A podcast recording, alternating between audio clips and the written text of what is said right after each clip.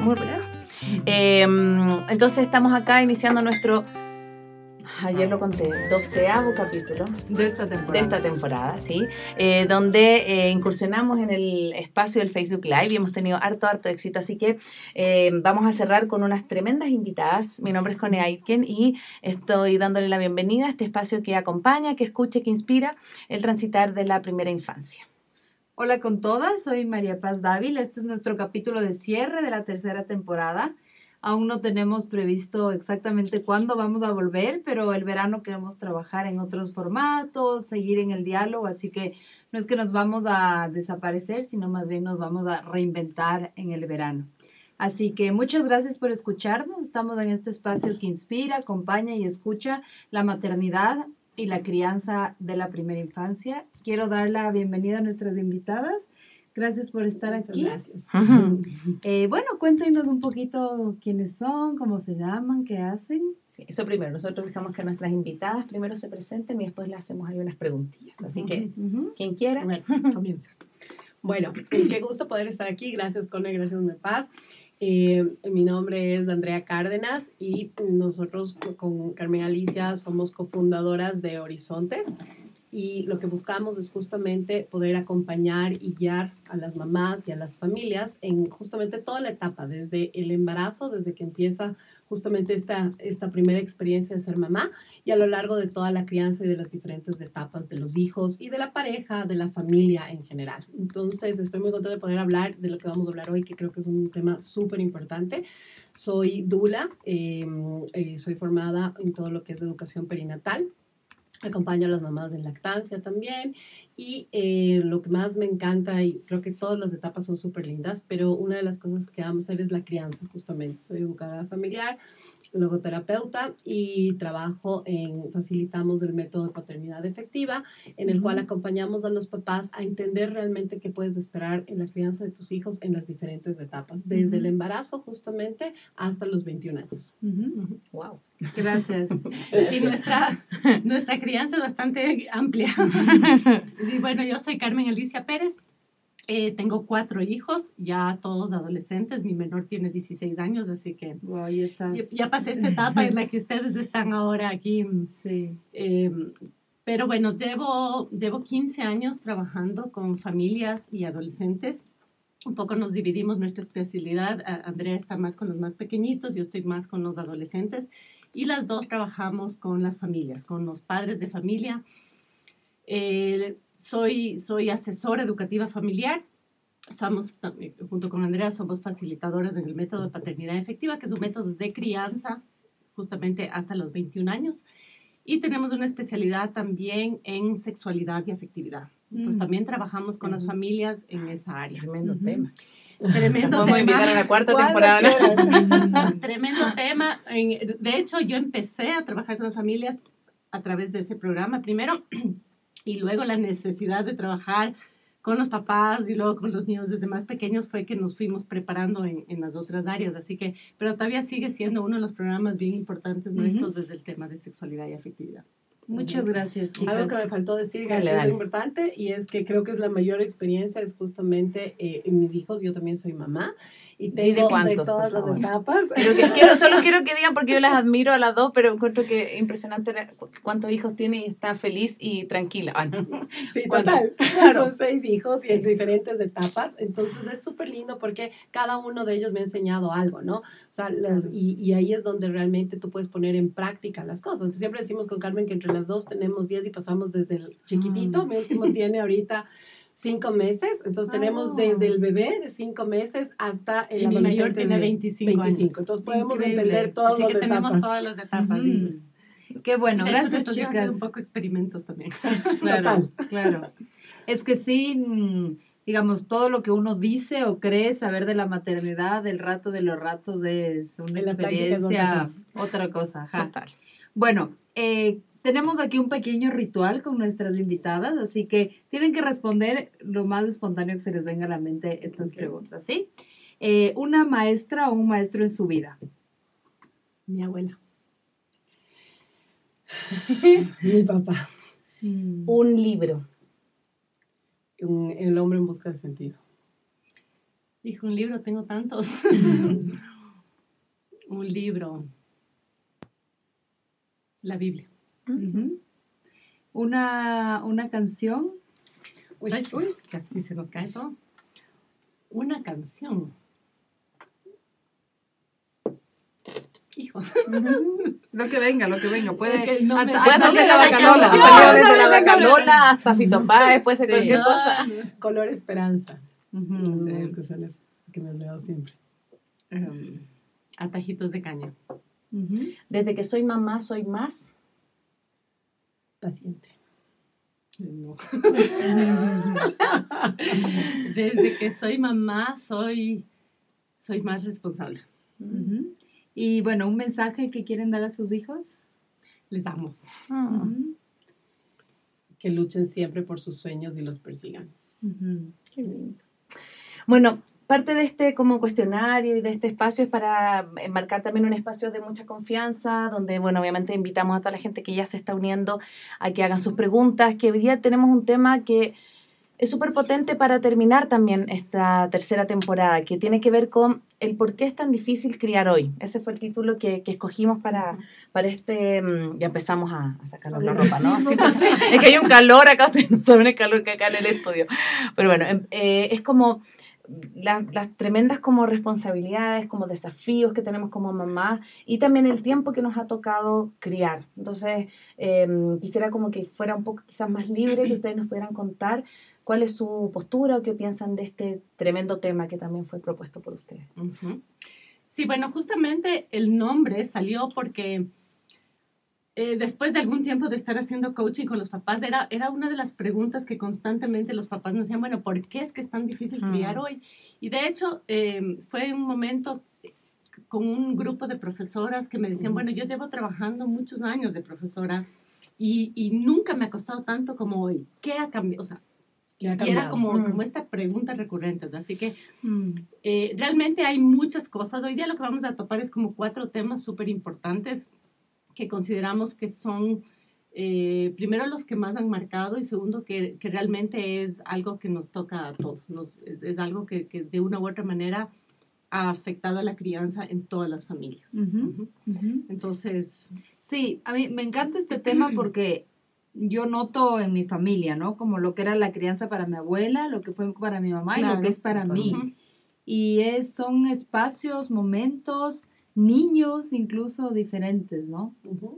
Algo que, y un poco cuando hablábamos sobre el tema y todo, decíamos por qué la crianza es tan difícil hoy. Y yo creo que una de las cosas, desde la experiencia también, es, de- es justamente el embarazo. O sea, de, empieza desde ahí. Las Mm. mamás hoy en día sí eh, viven el embarazo de una manera completamente diferente, como tú dices, a como lo podía vivir tu abuela, por ejemplo, o tu mamá, porque las circunstancias son diferentes. Entonces, las mamás de por sí viven ahora con mucho más estrés que antes. Mm. Entonces, y eso se pasa al bebé desde, desde el inicio. Entonces, ya son bebés y son mamás que empiezan su maternidad en la mayoría de los casos, indistintamente de la realidad, si trabajan, si están en casa, si trabajan desde casa, etcétera, con una carga mucho más fuerte, por mucha más información, por muchas más preocupaciones que hay. Mm. Eh, incluyendo, empezando por eso, ¿no? Yo lo veo como Dula muchas veces, eh, las mamás antes esperaban el bebé con calma, o sea, con tranquilidad, como no había tanto eco, no había tanta cosa, no había Ujú. tanta información, entonces tampoco había Pero tantos tanto miedos. examen que te pueda decir que que viene puede no hacer así. bien. Exacto. Entonces Ujú. había muchos menos miedos, muchos menos temores. Todo era como mucho más natural, ¿no es cierto? Entonces, la, y, y la vida misma era más, y tenía otro Era más tranqui, claro. era- Era otro Entonces espacio. la mamá tenía muchas horas más de descanso que hoy, se tomaba Mm. más tiempo para el almuerzo, se- todo iba un poquito más... Sí. a otro ritmo. Entonces, eso, ya desde ahí, empezando por eso, hace que el bebé, y esto hay muchos estudios hoy, que los expertos demuestran que como vive la mamá el embarazo, tiene ya mucho que ver con cómo el niño empieza su vida, ¿no es cierto? Entonces, eh, cómo, que qué tan eh, seguro se siente, qué tan confiado está, cómo, cómo la mamá, los grados de cortisol que pudo haber tenido en el embarazo, producto de un estrés que puede ser desde el estrés diario hasta un estrés fuerte, cómo afecta a ese bebé. Entonces, hay mamás que te dicen, es que no sé, tiene un temperamento, sí, un temperamento genético que tenemos todos, pero también las circunstancias que se van, el carácter que se va formando desde el entorno, desde las experiencias que va viviendo en el embarazo, hacen que los niños vengan con mucho más estrés, con muchas más eh, cosas cosas que antes, alteraciones de sueño, que vienen desde el vientre, ¿sí? Entonces tú te fijas que antes de eso no pasaba. Sí. Entonces ahí, ahí empieza una de las primeras diferencias. Mm. A mí me pasa que lo que tú decías me hizo mucho sentido como la diferencia que había antes en, en la preparación a todo este proceso. O sea, no era solamente el momento de la maternidad, sino que siento que había un cuidado más grande, que había una tribu un poco más amplia, que los horarios no eran tan extenuantes y el papá y la mamá no llegaban a las 7 de la noche a la casa. Entonces hoy eh, nos enfrentamos a una realidad donde diría yo que la mayoría, eh, quizás papá y mamá tienen que trabajar, porque si no, no hay cómo Correcto. mantener la casa. Y la mamá trabaja hasta el último del embarazo para tratar de poder estar Así después es. el Sí, mayor lo que me tiempo, pasó a ¿no? mí. Mm. Y yo justo- casi el justo- último día. Justo hablaba con una amiga que se está preparando para Dula y yo ya estaba, digamos, más de semana 40, pero yo seguía trabajando. Y justo yo también hice el acompañamiento con una partera y me dijo, es que hasta que tú no des espacio a ese parto, que quiere decir dejar de trabajar, el bebé no siente que le estás esperando. Y tal cual, mi hijo nació el 6, yo dejé de trabajar el 4. El 5 fue un día súper relajado, caminé, comí, me metí en jacuzzi, mi hijo nació el 6. O sea, como que tuve que, Soltaste. que poner, o sea, como que, tuve que parar a esa, a esta energía de trabajo que no necesariamente es la de recibir un bebé, ¿no? Pero justamente esto, esto es lo, o sea, digamos, podemos quedarnos mucho eh, hablando de cómo era antes. Mm, y, así es, y claro. la verdad es que, No bueno, hay- sí, no es, tal, es una ajá. diferencia y hay que nombrarla, pero el tema es que hay que trabajar con lo que tenemos Así hoy, es, Total, es, ¿cierto? totalmente. Y esa es la realidad que tenemos hoy. Sí. Papá y mamá trabajan, hay otro nivel de, de, De estrés. de estrés, hay, otro, es. hay otra velocidad de, de, de, de todo, eh, son otros horarios, ¿no es cierto? Entonces, partiendo de esa realidad, ¿qué es, lo que, ¿qué es lo que ha cambiado? ¿Qué es lo que ha sucedido y qué podemos hacer nosotros como papás? Lo que ha cambiado y lo que ha sucedido es esto que venimos hablando. Son, el nivel de estrés de papá y mamá es, es muy diferente a lo que, a lo que Sí. sucedía Ujú. antes. Y lo que es un hecho, y, y esto es un tema a nivel cerebral, ¿ok? que, que, es, que es muy importante entender, nosotros tenemos, todos los seres humanos tenemos lo que se llama las neuronas de espejo. Ujú. ¿ok? Las neuronas Sí. de espejo son eh, las, digamos, las encargadas de, por ejemplo, la empatía se puede tener por las neuronas de espejo. Mis neuronas de espejo reconocen una emoción en ti y siento, eh, siento empatía, Mm. siento afinidad y siento lo mismo que tú sientes. El ejemplo más clásico de cómo funcionan el- el- las neuronas de espejo es el bostezo. Si yo bostezo, vamos a tener a todas las Sí, yo personas que a están decir, no bostezes, porque bostezas. que todos vamos Sí. a bostezar y no, y, y Y no no tenías. No, Claro. pero sucede. Esa es la neurona espejo. Entonces, ¿qué es lo que sucede? El estado emocional de los papás marca el estado emocional de los hijos. Es decir, si los papás están en constante estrés y gritando y apurados y pero ya dale, pero sí, que no, ah, uh, entonces, y soy reactivo como papá, la neurona espejo de mi hijo va a hacer que él reaccione exactamente igual. Ujú. Entonces, ¿qué podemos hacer? ¿Por qué es más difícil criar hoy en este aspecto? Son chicos mucho más reactivos, son chicos mucho más frustrados, mucho menos tolerantes, pero ¿de dónde aprendieron eso? Sí. Entonces, Claro. ¿qué podemos hacer nosotros?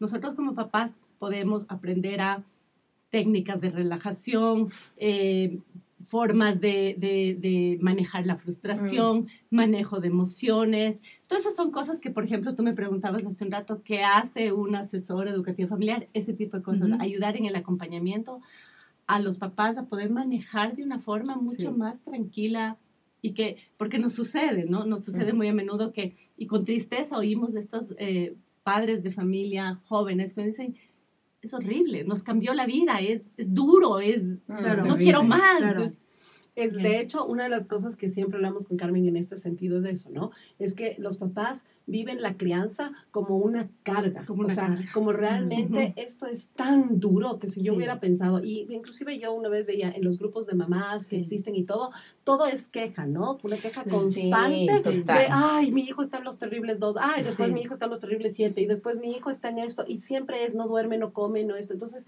esa carga los niños la sienten también, evidentemente, porque es como, como todo es negativo, ¿no? Entonces yo siempre, y, un poco la misión que nosotros como en Horizontes queremos, justamente siempre es decirles a los papás que la crianza no sea esta carga, sino Sí. que tú puedas aprender a disfrutar, Disfrutar, de la disfrutar, crianza, de cada etapa, de cada claro, momento, de sí, cada sí. sueño, de cada llanto, porque esa es la vida, ¿no? Entonces, algo que decía Carmen ahorita y que es real, los niños aprenden del ejemplo, aprenden de lo que ven más de lo que escuchan. Entonces, si yo en la casa tengo un ambiente completamente de reactividad entre mis papás, de estrés, etcétera, por lo que sea, pues eso es lo que yo voy a aprender, aunque mi mamá me diga tienes que tener calma. Si yo no me, si no me enseñan cómo tenerla, Claro. ¡No difícil. Claro. Poco- Claro, claro, claro. Sí. Sí, alguna vez teníamos esta discusión en un grupo.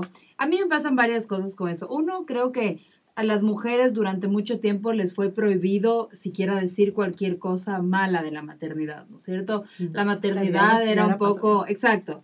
Entonces, como tanto tiempo de que no, ser mamá es lo mejor que te ha pasado en el mundo, la mujer está para ser mamá. Entonces, siento que ahora como que lo que pasa en la historia, ¿no? O sea, como que nos vamos al extremo contrario de, "Po- por fin puedo decir y, y se Y nos va la mano diciendo y es verdad que es como que hay estos discursos de como de sacar, de quejarse, de estar molestas. Y nuevamente volviendo a lo que decían, es que sí es difícil cuando uno tiene, o sea, por ejemplo, la Connie y yo, que fuimos mamás ya sobre los 30, ¿no es cierto? Uno a los 30 ya tienes tu carrera, ya tienes tu, de alguna manera, tu vida montada. Independencia Claro, económica. Claro. Y de pronto un hijo sí corta todo eso, o sea, corta tu, tu ritmo, tu ritmo de trabajo, tu ritmo con amigos, tu, tu eh, o sea, por ejemplo, la holgura económica que podías tener. Entonces, sí es como un cambio. Es- esa es una de las cosas porque justamente con la maternidad que ha empezado mucho más tarde, pasa exactamente lo que tú estás diciendo. Siento que la maternidad me ha frenado O me ha quitado, todo, me me, quitado, quitó claro. tiempo. Porque tenía todo esto, ¿no? Tenía todo y ahora me quitó. Entonces realmente Sí. termina siendo una frustración si solo te quedas en Sí, ese así aspecto. es. Entonces Sí. lo importante es es ver eh, desde otras perspectivas Sí. y así de pronto pierdes algo, ganas Sí. otra cosa. Un poco ver las cosas con, con- con mayor perspectiva. Pero definitivamente esa actitud nuestra eh, lo, lo perciben los niños, Sí, ¿no? Y, tenemos muchos niños hoy en día que sienten que no tienen un espacio en su familia, porque efectivamente mi mamá dejó de trabajar, ya no es feliz, está frustrada, Por porque mí, enojada por mí. por Sí, mí. sí. Entonces luego nosotros tenemos que trabajar mucho en este aspecto y, y efectivamente, claro, el niño que no se siente que tiene un puesto en su casa, Sí. eh, tiene un mal Reclama. comportamiento en el colegio, eh, es más difícil criar, Sí. obviamente. Y es ¿no? difícil porque también hay que leer las señales, lo que tú decías, como no es porque sea mañoso, no es porque Claro. tengo, o sea, no es porque tengo mal comportamiento, hay que ver qué hay detrás. O sea, yo siempre Sí, creo que el, que- o sea, el del síntoma de que el síntoma de que algo Ujú. atrás está pasando. Eso Hay es una una- necesidad de fondo. Sí. Sí, eso es algo que nosotros siempre tratamos con los padres de familia y es que de una u otra manera nos han enseñado, o quizás lo más fácil, digamos, o lo más evidente es quedarnos como en, en, en, en el síntoma, que es y tratar de cortar ese síntoma. Y la verdad es que tú puedes cortar el síntoma muchísimas veces, pero si no vas a la raíz, va a haber otro síntoma. Muy es. de Y, y esto que, que es súper importante, porque ¿qué pasa? Que si bien los niños cuando, cuando se sienten que son, y a veces es completamente inconsciente, las mamás mandamos mensajes, o los papás, porque puede ser de los dos lados. ¿no es cierto? Mandamos mensajes al hijo como que, ay, qué, qué cansado, que, y- o escuchan, ¿no? O escuchan que hablas con la tía, con la hermana, o con, con el la papá, amiga, como o con el papá. estoy agotada. Correcto. Como te lo regalo. Ah, ya. sí, es como, Llegaste y toma. Sí, Exacto. sí, Entonces, sí. ¿cuál es el problema? Que el mensaje que Sí. recibe el niño es algo está mal, ¿me explico? Sí. Y si a eso le sumas que en la crianza, ¿no? Entonces es, no hagas esto, no cojas esto, no, no, no hagas esta cosa. Mm. Entonces su impulso vital le dice, tengo que hacer esto. Tengo- y el mensaje que recibo es algo está mal en mí, porque todo lo que yo hago es malo. Entonces Claro. después eso genera que su, su forma de, de- de reaccionar del Expresar. niño, ¿no es cierto? De expresar este malestar que tiene es a través de comportamientos inadecuados. Entonces, si yo me enfoco en que, ok, sí, y esta es una realidad, y es aceptar lo que tengo en este momento, ¿no es cierto? Sí, puede ser que dejé mi trabajo, o puede ser que me cuesta más, o que ya no tengo el mismo tiempo que tenía antes, etcétera. Pero si yo aprendo a, es- a organizarme de tal manera de que no me olvido de mí, y eso es lo que siempre les digo a las mamás, tú no puedes olvidarte de ti misma. Tú tienes que llenarte primero, que hacer depósitos en ti, para que de esa manera, cuando tus hijos lleguen a extraer, a extraer tu tiempo, a extraer, porque es lo que les toca a ellos. Ellos están para extraer, ellos están para sacar y drenar todo como la lactancia, claro. Tal cual.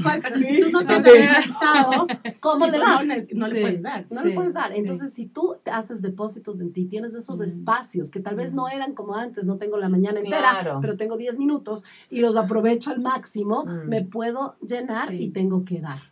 Sí. Sí, y lo otro que yo creo que, que decía que es súper importante, si dentro de la maternidad no te sigues dando a ti misma, eh, vas a sentir todo como una pérdida, porque no Todo hay es otra- pérdida. Todo es Todo es pérdida, porque pérdida. no hay un Todo es espacio, pérdida. todo es sacrificio. Entonces la maternidad no es vista como, tampoco como que tú estás, eh, esto como, me encanta esta, hay una imagen en internet dando vuelta que es un papá, sale un niño y una mamá. Y salen cada papá como con una regadera y el niño como con una Mm. planta y una semillita así. Yo creo que es eso, si no sabes que estás haciendo una inversión a largo plazo y, y lo ves como algo que te quita, claro que va a ser siempre una renuncia, siempre una pérdida, va a ser una, una pereza, va a ser terrible, va a ser como, Ujú. como todo eso que finalmente se lo cargáis al, al, al niño. Totalmente. no- Y algo que estás diciendo ahí, Cone, Ujú. solo un- una cosa Ujú. que es súper importante, me, me vino ahorita que te escuchaba, y es que cuando yo veo esto como una carga, y muchas mamás pueden estar oyendo y dicen, sí, o sea, tiene sentido, ¿no? Es decir, tengo que ver a la, a la maternidad como algo que me da, pero no lo logro, y eso es real. Sí. Yo tengo mamás que me Sí, dicen, ve, yo quiero, yo Sí. quiero jugar con mi hijo, pero me carga quiero. y no, no Sí. quiero, o sea, Claro, no no sé que eso es no lo que gusta. necesito, pero no me Mm. gusta y estoy contando los minutos y entro en Sí. ansiedad. Entonces Sí. ahí la invitación es a trabajar en ti, porque el problema no está en tu hijo. Si a ti hay cosas que no puedes cambiar esta perspectiva, como decía Carmen, o Mm. realmente no puedo cambiar esta ganancia, es momento de buscar ayuda y no está mal, no está mal buscar ayuda. Es decir, ¿sabes qué? Tengo que volverme a encontrar con mi esencia, tengo que volver a Claro. encontrar Es conmigo aprender a nuevas herramientas. Exacto, para Es poder tener eso. Ajá. ¿Y cuáles son estas nuevas herramientas? O sea, ¿qué herramientas con Eh, mamás que les cuesta disfrutar la crianza? ¿Qué sería como, como cuestiones así muy prácticas, muy tangibles que podrían comenzar a Lo que pasa es que su normalmente las, las, las mamás en especial que no les gusta eh, o que no están disfrutando de esta, puede haber muchas razones. Una es simplemente agotamiento, el, el no organizarse. Claro. Eh, en otras ocasiones es, eh, es eh, uno de los, nosotros trabajamos como con cuatro pilares del, de- del fundamento de, de un ser sano. Entonces uno de estos fundamentos no están bien y, y tengo, tengo heridas que no han sanado. Ujú. Eh, tu propia historia, cómo fue, cómo fuiste tú de niña, Sí. qué recibiste. O sea, son muchas cosas, son muchas Ujú. cosas que, que, que cada caso es muy particular, pero, pero básicamente es, eh, hay, hay un principio básico en, en, en disciplina consciente, en conscious discipline, que, que habla de esto, ¿no? De, de, de, o sea, acepta la situación como está, lo que te estaba diciendo hace un momento, ¿no? Acepta la situación como está y disfrútalo. En cada momento hay algo bueno, ¿no? Un poco de aceptar y vivir el día a día. Los papás muchas veces te pasan pensando, no, es que ya ojalá fuera grande. Y cuando son grandes, ay, es que si hubiera sido chiquito. Sí. Ok, es que no disfrutamos ajá. lo que está pasando. ahora, No está pasando. Entonces, eh, claro, a todo esto y lo importante de todo esto, eh, como retomando el tema del, de- del que estábamos hablando, es que los niños perciben Mm. perciben y sienten que no tienen este espacio especial, que no pertenecen, que no son bien recibidos y por lo tanto necesitan hacer algo extraordinario para llamar la atención. Mm. Y empezar. Quiero leer porque, bueno, eh, mucha gente nos dice que el tema está muy bueno, que hay una chica acá que nos dice que por fin tomó, topó, eh, alcanzó a topar un, un capítulo que no había podido conectarse nunca, pero quiero leer la, la pregunta de María Amparo, que me parece súper interesante. Dice, yo trato, porque siempre hay errores, de practicar una crianza respetuosa.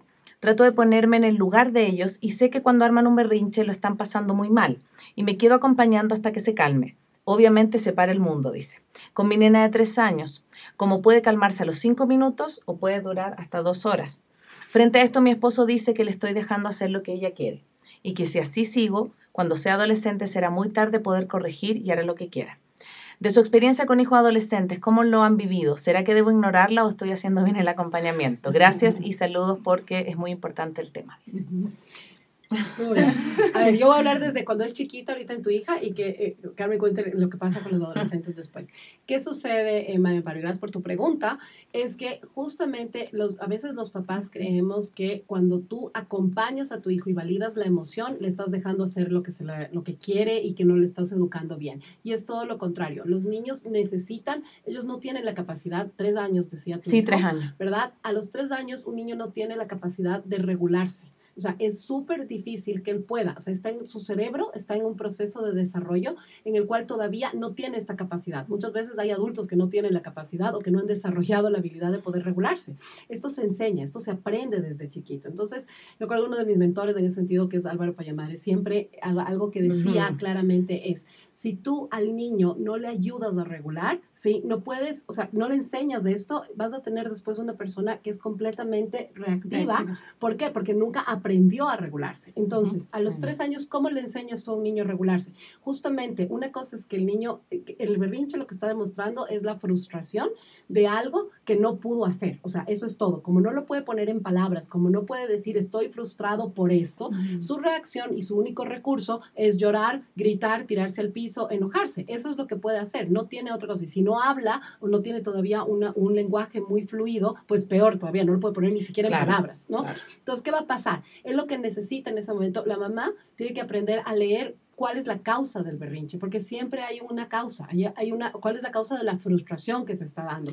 Y en ese momento, cuando yo sé, si sé que es sueño, si sé que es hambre, si sé que es que no quiere tener el juguete, no se puede siempre. No, está, no estamos tratando de cortar el berrinche, que no llore, que no grite, etcétera, sino acompañarlo. Entonces, yo lo que te diría, me paro ahí, para que se lo comentes a tu esposo, es justamente que tú puedas contener a tu hijo. Entonces, que tú puedas bajarte a su nivel y decir, estás enojado, noto, o sea, regular las emociones es que él puede Notar, identificar. notar en, primer, en primera instancia, Importantísimo. eh, notar, Verbalizar. verbalizar. Veo que estás así, Ajá. entiendo que a empatizar con lo que estás sintiendo, porque es verdad, el niño está bravo, está frustrado, es verdad. Y está bien. Y está bien, todos tenemos Sí. derecho. Lo que hay que enseñarles cómo procesar eso. ¿Y cómo Claro. se llama primero? O sea, ¿cómo se llama Claro, la, primero la, que la- está la- sintiendo. entiendo lo que Este- está Claro. pasando? Esto Ajá. que está sintiendo se llama enojo. Y luego, esperar, mira, yo hoy tuve mi caso con mi hijo Contención. de tres años. Con, contenerle justamente porque estaba enojado, quería sentarse en la mesa y no, o sea, tiene que, o sea, hay que, la norma y no se trata de no corregir el mal comportamiento. Entonces, tiene que sentar en la silla y no encima de la mesa. Entonces, ¿qué pasaba? Le cogimos y él se frustró porque quería subirse a jugar encima de la mesa en la hora de la comida. Entonces yo lo cogí, lo abracé y lo senté. Le dije, mi amor, en las, las sillas son para sentarnos, en la mesa van los platos. Entonces corregí y claro, gritó, lloró, eh, pateó y gritaba enojado. Entonces le dije, estás enojado, mira tu cara, mira tus ojos, estás frustrado.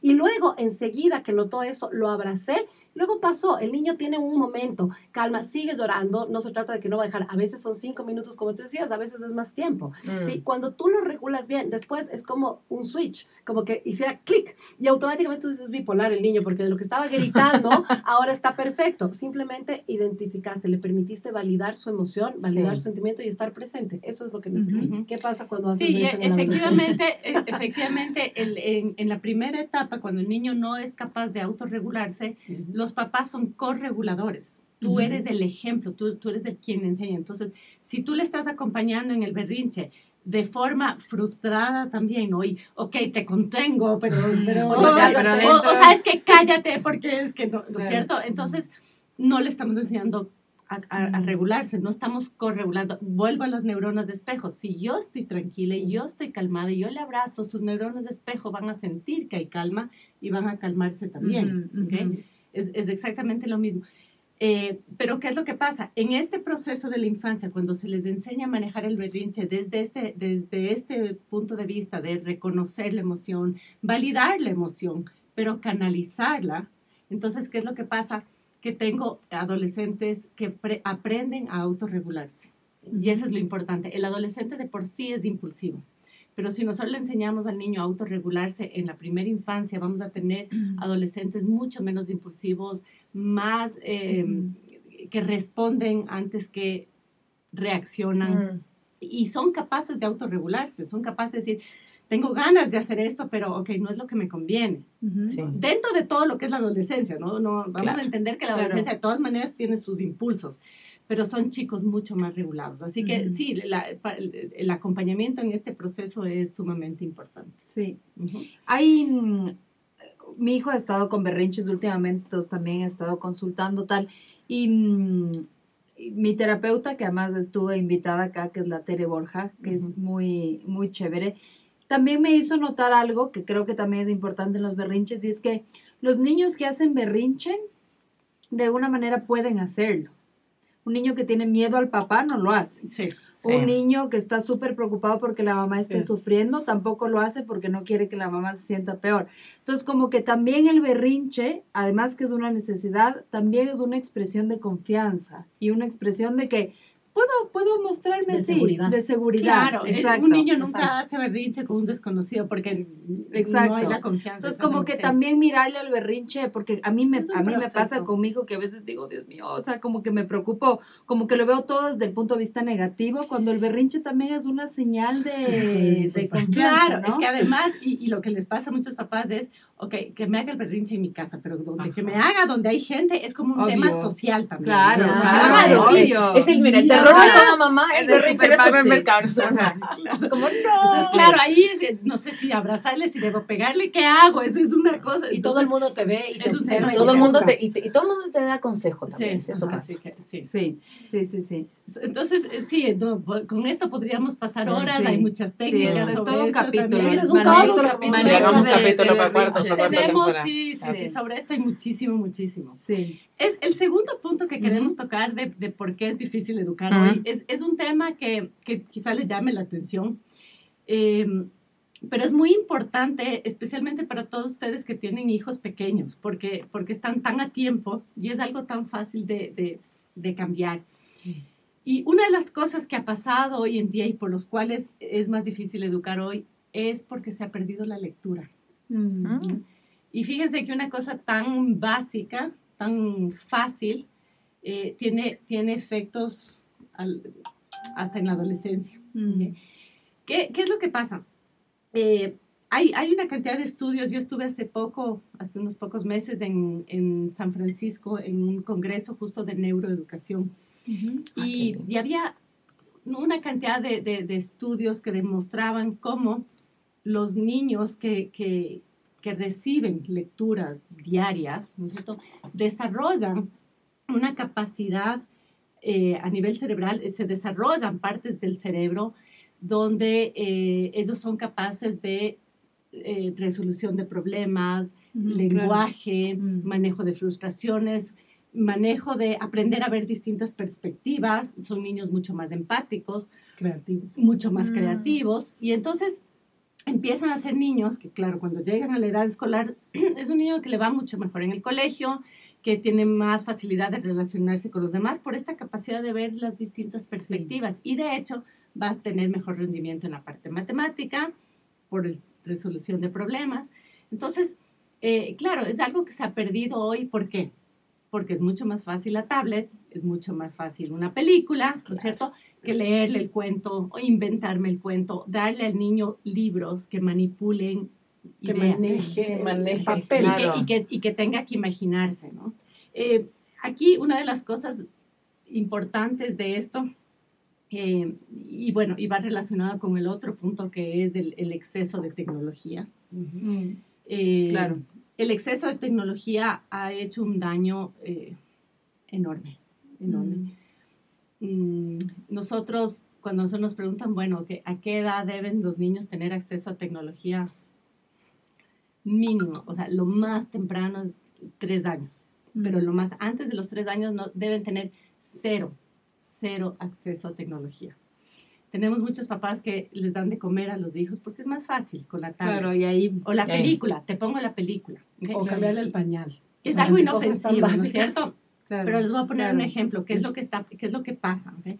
El rato que el niño está viendo la película desde los do- dos años, año y medio o lo que sea, y Baby Einstein, da igual, no Mm. importa. ¿no? Esto de que es un programa para niños, no.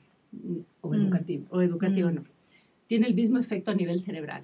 Lo que está pasando es que el niño que está viendo una imagen, ¿ok? ya no desarrolla la capacidad creativa para imaginarse esa imagen. Mm. Entonces, tenemos hoy en día niños que tienen mucho más dificultad en entender, en ver distintas perspectivas, en, en resolución de problemas, en crear una solución, en crear una forma distinta de hacer la cosa, porque físicamente estos niños tienen atrofiada la parte del cerebro encargada de la creatividad. Y te voy a dar el ejemplo. Si yo te digo en este momento, te voy a contar una historia. Y esta historia trata de un vaquero. Y este es un vaquero eh, muy alegre, que tiene su mejor amigo, y este mejor amigo, y viven en un cuarto, en, y este amigo, su mejor amigo, es una serpiente. Cuando yo te dije, te te voy a contar la historia de un vaquero, ¿qué vaqueros se imaginaron? No, no en mi mente. Claro, no imagino tengo, no tengo imagen. ¿no? O sea, no, o sea, me imagino como, de hecho, un vaquero. Ok. Me imagino uno así como Tú le haces alto. este mismo, esta misma ejercicio. historia, este mismo A ejercicio niño. a un niño y te va a decir, ah, el Woody. No hay Mm, más. Claro. Claro. No, no hay más. ya no hubo Y más tú le- posibilidad Y tú le dices al niño, eh, imagínate un, un vaquero y te va a dibujar un Woody. Dibuja un Woody y todo. Es lo que es increíble cómo Entonces, hemos hecho este ejercicio. Desarroll, ya no desarrollan la capacidad de imaginar y por lo tanto son niños que el dato de tú educar al niño, el dato de tú tratar de interactuar con el niño no tiene tantas perspectivas, ti- tiene una imagen Claro. prehecha. Claro. Entonces la necesidad de recuperar la lectura, Mm. eh, inventarte cuentos, eh, juegos y dejar de lado 100% la tecnología, 100%. Te quiero leer un, un- un comentario que es justo a raíz de esto. La Lore también estuvo acá, la Lore Preciosa, la Lore Maldonado también estuvo invitada acá a un capítulo. Dice, escucharles los cuentos que ellos se inventan también Claro. calma mucho. O sea, como ese Claro. proceso también de es. estar, no sé, dos horas que te cuenten y la historia y así va para allá, pero como que ese espacio de conexión, que de verdad te exige conexión, también es súper, em, yo creo que es desafiante, esa es la palabra, porque hoy día estamos tan acostumbrados todos a estar con el celular como casi una extensión de nuestro ser, que la lo llevamos a la mesa, que lo llevamos a, a todo lado, entonces también es más difícil conectarse, porque eh, justo el Ricardo Williams, que también estuvo invitado acá, eh, va a lanzar, eh, un, ya lanzó una canción que se llama Levanta la mirada, Ay, sí. Sí. y que tiene que ver con eso, como con volver a, a Sí. conectar para Claro, que... a además de que la conexión se ha vuelto mucho más difícil por esto, porque estamos con... Mm, Nosotros tuvimos hace poco un, un taller con unos niños que, que nos decían, es que,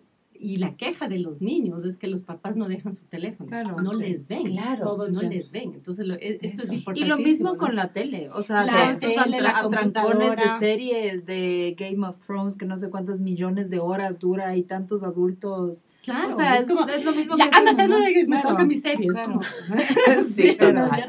Pero además de eso, además de eso, eh, el, el- el- el otro efecto negativo de la tecnología es la cantidad de dopamina que genera a nivel cerebral el uso de la tecnología.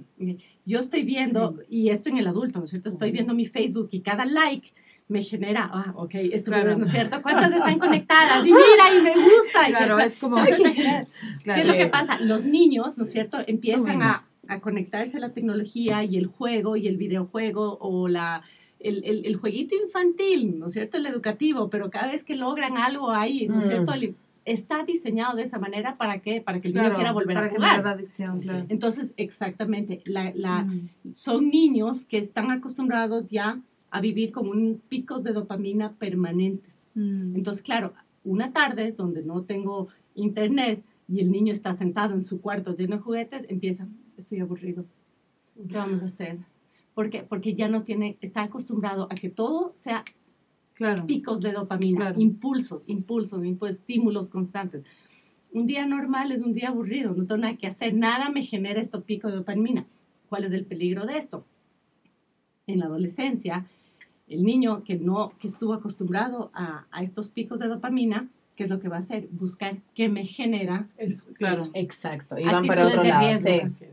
Claro. Y aquí, aquí hay algo súper importante que pasa. Mira, yo veo mucho en los niños hoy, ¿no? Las mamás, justo ahora venía con una mamá que me decía, es que si no le pongo, o sea, imagínate esto, ¿no? Si no le pongo el, el celular, entonces no come y, y claro, no, no, no, avanzamos y nos atrasamos al colegio y etcétera, ¿no? Entonces, por supuesto, desde la comida está relacionada porque no tengo tiempo de sentarme a comer.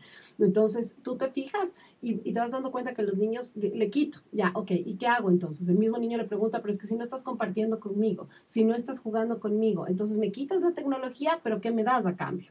Ya, porque si no hay nada, entonces el niño se queda y entra en un síndrome de abstinencia, porque claro, la, la, la, la tecnología le da esta dopamina que ya no la encuentra en el juego porque está completamente bloqueado.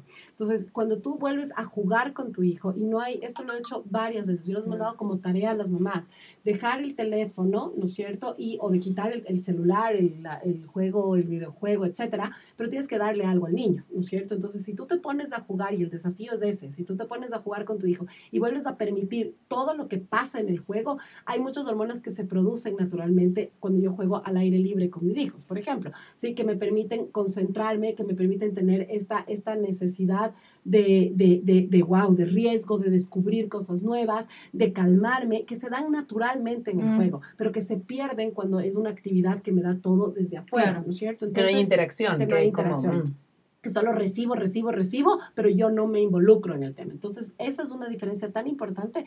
Y cuando el niño juega, y si tú te bajas y te pones a jugar con tu hijo y te alejas de todo, las, los, los niveles a nivel cerebral, las hormonas que empiezan a mover y el estímulo son tan grandes que el niño prefiere mil veces de eso y después, claro, ya cuando sucede, eh, pasa el, el, como yo digo, el síndrome de abstinencia, esto lo viví yo con mis hijos, sí, empiezan a divertirse tanto que dicen, wow, y esa experiencia es mil veces mejor, pero hay que aislarlos. Entonces, como desintoxicarles de la tecnología. Yo me acuerdo que los llevé a todos a una hacienda donde no había señal, no había televisión, mejor, no había nada. Y, y, fue sí. tenaz porque desde los adolescentes, ¿y qué vamos a hacer? Claro. Y me voy a morir, o sea, ya... ya me voy a morir, a morir. Me voy a morir, sí, me, me voy a morir. O sea, mi hija estaba furiosa, o sea, ella eh, no, no concebía que íbamos a hacer dos días ahí, entonces yo le decía, lo siento, y claro, empezaron, y en verdad, vivieron el síndrome de abstinencia, de, de llorar, ponerse mal genios, gritar, enojarse, cuando vieron que ya no había opción y que definitivamente no íbamos a movernos de ahí, empezaron a buscar qué hacer y empezaron a desarrollar esto que decía Carmen, esta creatividad, o sea, busco una opción. Cuando de repente, entonces empezaron, ya les vi que jugaron afuera, que salieron, empezaron a jugar con agua, empezaron a empujarse, después terminaron jugando con lodo, jugando con los perros, corriendo, viendo las vacas. Sí. Y, y, esa, y esa ahí es wow. un tema de los papás, ¿no? Que no les, muchas veces no les dejamos jugar con lodo, que no les dejamos uh -huh. jugar en la lluvia porque se van a enfermar, mentira. ¿Te acuerdas, perdón, no me acuerdo cuál, cuál invitada nos decía que había una investigación de una marca de detergentes que el había Ricardo Williams, el Ricardo Williams que había bajado pero así drásticamente sus ventas porque ya ¿Ah, los niños claro wow. ya los niños no jugaban ellos se embarraban entonces ya las familias claro. compraban menos detergentes. Así es. En Finlandia, por ejemplo, en, en, Finlandia las guarderías, ah, y fíjense el clima extremo de Finlandia, ¿no es cierto? La guardería tiene casi eh, la mitad del tiempo, bueno, dentro, sí. las clases, lo que sea, la otra mitad es fuera, y, pero el juego es con lodo, tienen ritos de agua, y es eso, estar ahí haciendo, jugando ah. con lo que hay. Quiero leer un, un comentario que me pareció súper interesante porque tiene que ver con algo que no hemos topado, que tiene que ver con las distintas formas de crianza dentro de la pareja, que también me parece que eso hace tan súper difícil criar. Eh, es, es, un hombre que nos escribe Omar, dice, eh, soy padre de tres hijos, un niño de cinco años, un niño de dos años y una bebé de dos meses. Sigo el método avanzado de paternidad afectiva, pero ahí, como dicen, no puedo subir a mi pareja al barco. Yo desde antes del primer embarazo he investigado muchísimo, de ahí que mis dos primeros hijos nacieron en parto en agua, hicimos porteo, colecho, lactancia materna, BLW, crianza respetuosa. Check, check, check, check, check. O sea, todas las teorías ahí están. Pero dice, pero todo esto le muestro a mi esposa, libros, lecturas, videos, audios, y hablamos, pero ha sido una lucha terrible. ¿Cómo hago para que ella entienda la importancia del primer septenio? Más allá de esa pregunta, me parece súper interesante también como que quiero abrir el tema de las diferencias también al momento de criar, que, que también es un, un gran tema. Mm.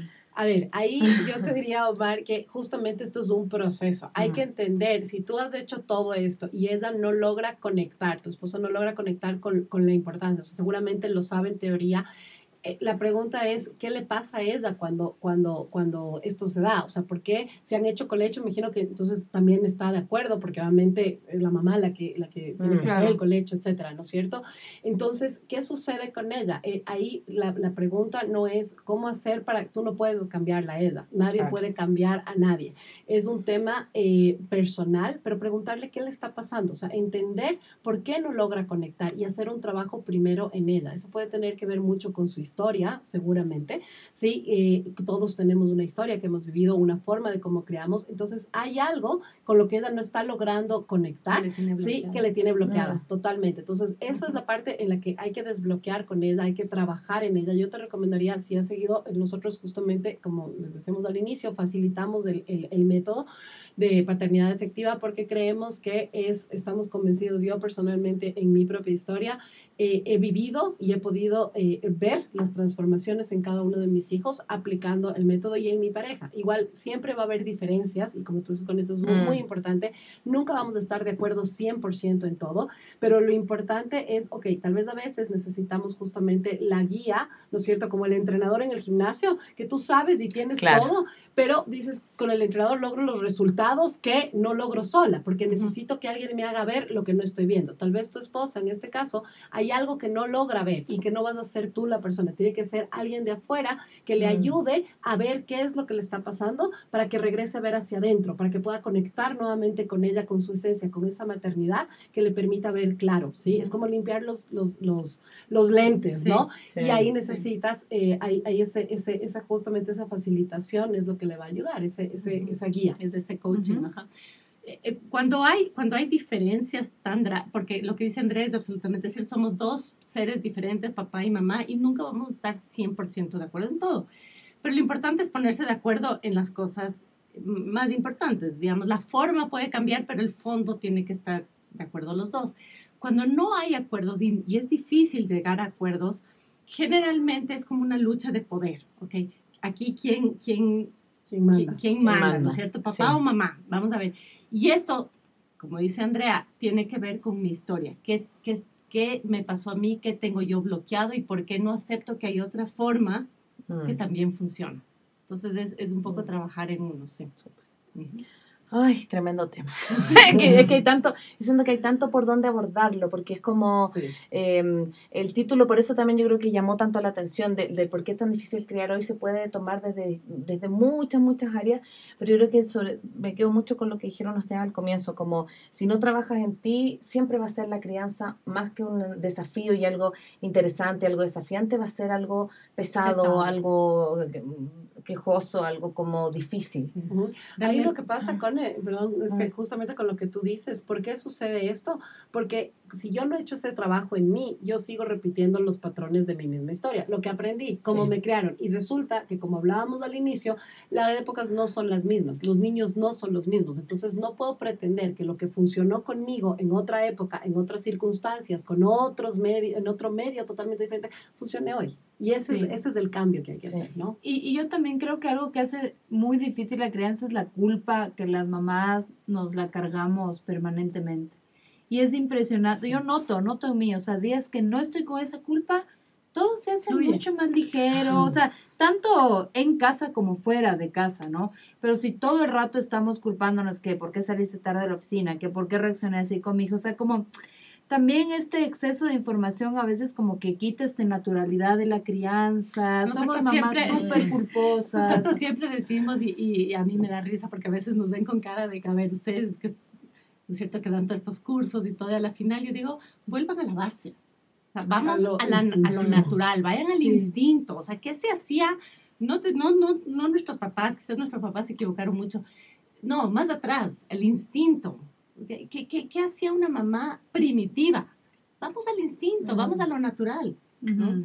Y, y es eso, hoy nos preocupamos de, de todo, tenemos, además como mamás, eh, tenemos que ser súper mamás, súper trabajadoras, súper esposas. Regia, estupenda. Súper físicamente, pero entonces es, es, es una carga. Mm. Está bien Sí. equivocarse, no pasa nada, ¿no? Aprende del- de, la equivocación, está bien si, si, si te estás con más peso, está bien si... Está bien, no, no, no, no tengo que ser perfecta. Sí, y eso que dices, paz de la culpa, es súper importante. Si yo sigo, o sea, si yo siento, ¿no es cierto? Y esto pasa mucho hoy, porque trabajo y no encuentro un equilibrio entre el trabajo y la maternidad. Entonces, al no encontrar ese equilibrio, me siento culpable y muchas veces la sociedad, aparte escucho, ¿no? Entonces es que, claro, tu hijo es así porque tú no estás con él. Es que tu hijo se porta de esta manera porque estás demasiado con él. O sea, cualquier Claro. cosa está mal. No, o sea, siempre malo porque Sí, malo, claro, malo, porque entonces sí. todo Sí. eso, o sea, y es que tú Sí. le mimas mucho, no, es que en cambio no le paras bola. Entonces cualquier cosa va a ser un extremo. Entonces Sí. yo lo que les digo es deja de escuchar, deja oír el ruido, Mm. déjate con- conecta con tu sabiduría, con tu instinto. Si tu hijo, tú sientes que lo que necesita es brazos, cárgalo. No importa si es que te dicen se va a acostumbrar a los brazos, deja el ruido atrás. Si tú sientes que tu hijo necesita su espacio, dale su O que espacio. tú Me necesitas. tu Exacto. tú espacio. necesitas, Y está bien que le dejes a tu hijo para ir a buscar tu Hacer- espacio. está y tú también encontrar tu manera de criar, porque eso, es- Correcto. eso es tan, o sea, tu manera de ser mamá. O sea, como que hay mamás de todo, hay mamás que les encanta estar todo el día en la casa, bacán. Hay mamás que les gusta llegar a las seis a bañar a los huevos, Bacán. bacán. O sea, Exacto. como que Lo que encontrar sí, la no hay una fórmula. No, no existe. Mm. No existe Y aquí hay un punto que no, creo que, se nos, que, que es uno de los puntos eh, importantes y que y tiene mucho que ver con lo que estás diciendo, y es cómo hoy, ¿no es cierto? Justamente por este estilo de vida y todo, vivimos siempre, de, contamos de esto porque es importante. Es este mundo de inmediatos en el que estamos viviendo ahora. ¿sí? ¿A qué nos referimos con esto? Tú te das cuenta que antes las cosas se enseñaban como con mucha más naturalidad. Sí, es más, no se enseñaban, se vivían con mucha más naturalidad. Entonces, ¿qué pasaba? Siempre el, el- uno de los ejemplos que nos encanta poner es del agua a la carta. ¿Por qué? Porque antes, si tú llegabas a tu casa y tenías sed, probablemente lo que tenías que hacer era, venía, rezabas que ojalá el agua esté hervida desde hace rato para que cuando llegues no esté caliente y puedas tomarte el vaso de agua porque llegabas de muerta de sed, ¿sí? Y si no, te tocaba o esperar o tomarte del grifo o, O caliente. o- o caliente. O caliente. No había más, ¿no es cierto? Hoy en día, ¿qué sucede? Salen los niños, ¿verdad? Y le dicen a mamá, mami, me muero de sed, porque aparte se mueren de sed, lo cual no es así. Pero, y, y la mamá se salva de medio chocarse, estacionar en la primera tienda que encuentra y comprar el agua embotellada. Si es que no lleva ya el cooler en el carro previamente preparado con todo, o no tiene el vendedor ambulante que hoy en día se acerca y te vende. Claro. ¿sí? Entonces, claro, no, el niño inmediatamente ya, wow, está so- satisfecha su Una gratificación así. Es, exactamente, es Ese gratificación inmediata y es por el mundo de inmediatos que vivimos hoy día. Es. Todo es gratificación inmediata. El niño no aprende a esperar. El niño no necesita, no necesita esperar, de hecho, porque exactamente la mamá está al instante. ¿no? Te- eh, hace frío, la mamá saca el saco, la chompa, la bufanda, por si acaso, ¿no es cierto? Todo. Tiene hambre y saca la zanahoria y la manzana. La Mary Poppins, así tiene, uno tiene inmediato. todo adentro del bolso. El agua es al instante. Entonces los niños hoy en día literalmente Oh. se mueren de sed si no tienen agua ese instante. Y toda mamá, como tú decías, no, la mamá perfecta que tiene su termo al lado, ¿no? Claro. Entonces todo es al instante. Y, y- y quiero información y Google ese Claro. Todo es inmediato. Tengo hambre, bueno, es que ya no alcancé a llegar a cocinar, bueno, paso McDonald's, lo que sea, siempre todo es inmediato. Entonces son chicos que eh, tienen poca tolerancia a la frustración, poca tolerancia a Al esperar, proceso, al proceso. que- que Ajá. esperar. Todo es resultado inmediato, gratificación inmediata. Mm, Mm, Entonces eso evidentemente ha generado una dificultad. mm. Sí. Así que si, si tienen que hacerles esperar a sus hijos, está bien. Si tienen que- está bien, no, no, les, no les den agua siempre, no les dejen, den el- la comida al instante, no importa que tenga hambre, que pase frío, no pasa nada.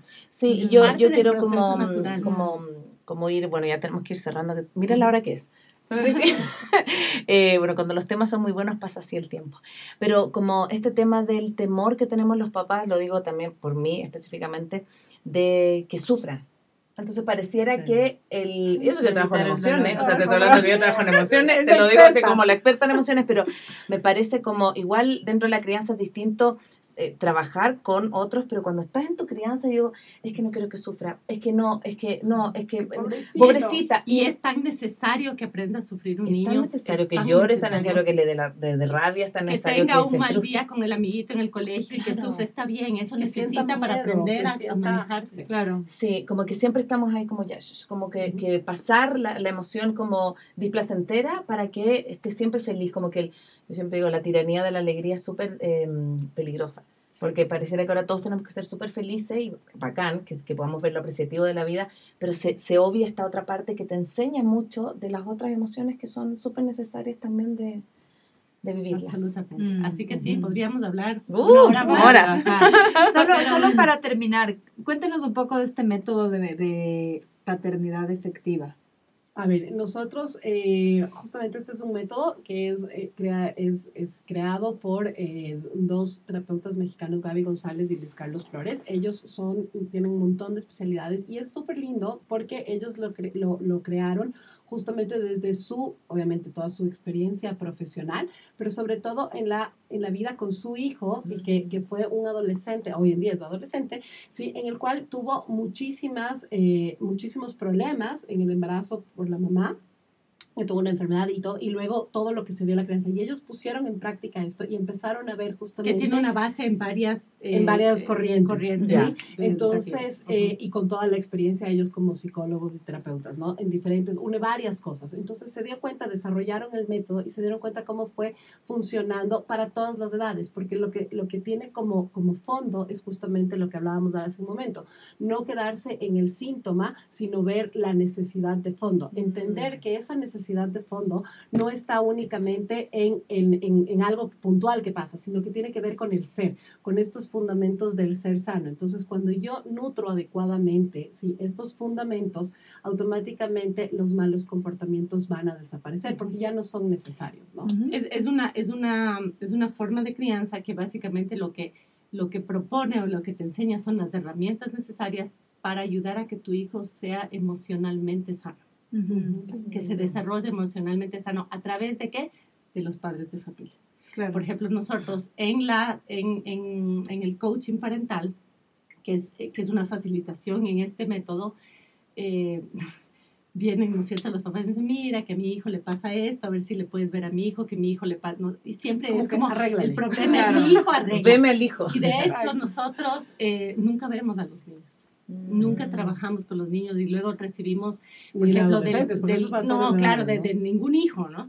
Nosotros trabajamos con los hijos a través de los papás. Ujú. ¿Por qué? Porque es el papá el que va a estar ahí todos los días. ¿De qué me Claro, sirve que el niño vaya a un terapeuta que esté... de- Hay casos, digamos, ¿no es cierto? Sí. Hay Claro. casos eh, puntuales. pero casos de crianza normales, esos son los papás. Así que nosotros trabajamos a través de los papás, es en este aspecto, en lo emocional. Ujú. Y que, bueno, antes de terminar, que hay un montón de, de comentarios, sé que chicas, después esto va a quedar colgado, las chicas también van a poder leer los comentarios, eh, pero quería como que le contaran a nuestro público eh, dónde las pueden encontrar, yo sé que hacen charla y todo, pero eso lo sabemos nosotros, así que para que aprovechen de decir cómo se llama su página, cómo las pueden ubicar, obviamente ahí también vamos a poner sus contactos, pero para que ustedes mismas inviten a que las sigan. Bueno, con mucho gusto. Nosotros eh, tenemos nuestra página en Facebook, eh, que es Horizontes de Ecuador. Igual tenemos nuestra página web, igual es horizontesecuador.com, eh, donde nos puedes escribir nosotros y nos pueden contactar. Ahí están nuestros teléfonos. eh, trabajamos, si bien localmente estamos en Cumbayá, tenemos ahí el, el consultorio, pero también trabajamos mucho en línea. Entonces tenemos muchos cursos y muchos eh, talleres, casi todos que los hacemos también en línea. Y el coaching parental, que es la facilitación del método, o el personal, sí, que también lo, lo manejamos, que es ese encuentro contigo, sí, lo hacemos en línea. Entonces Ah, eh, también súper. tenemos la opción presencial, porque hay papás que nos dicen todavía, no, yo sí quiero presencial, perfecto. O hay otros, y tenemos de O- o diferentes en países, ¿no? en otras ajá. ciudades o en otros países en los cuales trabajamos en línea. Entonces, eh, igual es es súper bueno porque es simplemente tener este espacio donde tú puedes conectar. Entonces, estamos a las órdenes para, para poder eh, guiarles de lo que necesiten. Ahí nos pueden, nos pueden encontrar. Qué lindo. Bueno, les damos las gracias a todos los que estuvieron conectados. Leo, tenemos una sorpresa el día de hoy. Ah, pero mm, ya viene, ya viene. Eh, porque ya se acaba, hoy día es el último capítulo, sí, de la, de la tercera temporada y tuvimos invitadísimas de lujo, así que eh, contraté un mozo, a un buen mozo, para celebrar, porque queríamos celebrar con ustedes en vivo y en Oh. directo, porque hoy día es nuestro último capítulo De ¿ya? esta temporada. esta temporada. Nos tocó que nos inviten en el día perfecto. Así que bueno, salud, salud por, por esta Salud. tercera temporada, salud por las crianzas difíciles y fáciles. Y por los padres también que están ahí, por los padres que son pareja, partner, que el apoyo. Total. no- Yo no podría estar aquí si mi marido no está cuidando a todos los niños. Así que Sí. muchas gracias por seguirnos también. Ha sido una temporada súper, súper linda, eh, de mucha, súper enriquecedora, porque al haber hecho este tema del Facebook Live, eh, ampliamos la audiencia, la gente se nos contactó de otra manera, así que eh, eternamente agradecidas. ¿sí? Bueno, eh, gracias por habernos seguido durante tantos capítulos, a la gente que siempre está pendiente. Tenemos, digamos, seguidores súper fieles que están Sí. escribiendo, que nos están motivando, así que gracias. También quiero agradecerle a la CONE porque realmente sin este sostén mutuo que, que nos damos la una y la otra no, no hubiese sido posible cumplir casi un año también. Así que, y además me encanta conocer a invitadas, porque siempre vienen invitadas que hacen cosas tan importantes Sí. para el mundo, para los papás, para la crianza, para los niños, así que estoy súper emocionada y bueno, ya ahí les estamos avisando de las actividades de verano y bueno, Sí. salud. Salud, salud, salud, salud. Salud. Salud. Por más Salud. ciclos de maternidades Salud. imperfectas. Leo Salud. y José, también a mi esposo, que le amo mucho, que es súper incondicional con el apoyo que me da para estos proyectos. Así que salud para todos ustedes y por nuestros hijos que hacen que estamos acá también. Así Así que es. nos vemos, nos vemos, no sé cuándo volvemos, pero pueden revisitarnos, vamos a estar también subiendo todos los capítulos, ya este va a estar la próxima semana en línea. Ya para los que estaban preguntando, está arriba el capítulo de la Sofía de Mamás Moderna y también está arriba el capítulo de la Monza Estudillo de la semana Sí, pasada. tanto en nuestros capítulos podcast están en Spotify, en, Face, en, en Spotify, en iTunes y en nuestra página web Maternidades Imperfectas. Sí, así, que, bueno. salud, salud para Salud, todos salud, y salud, buena maternidad, paternidad. Chao. Chao. Chao.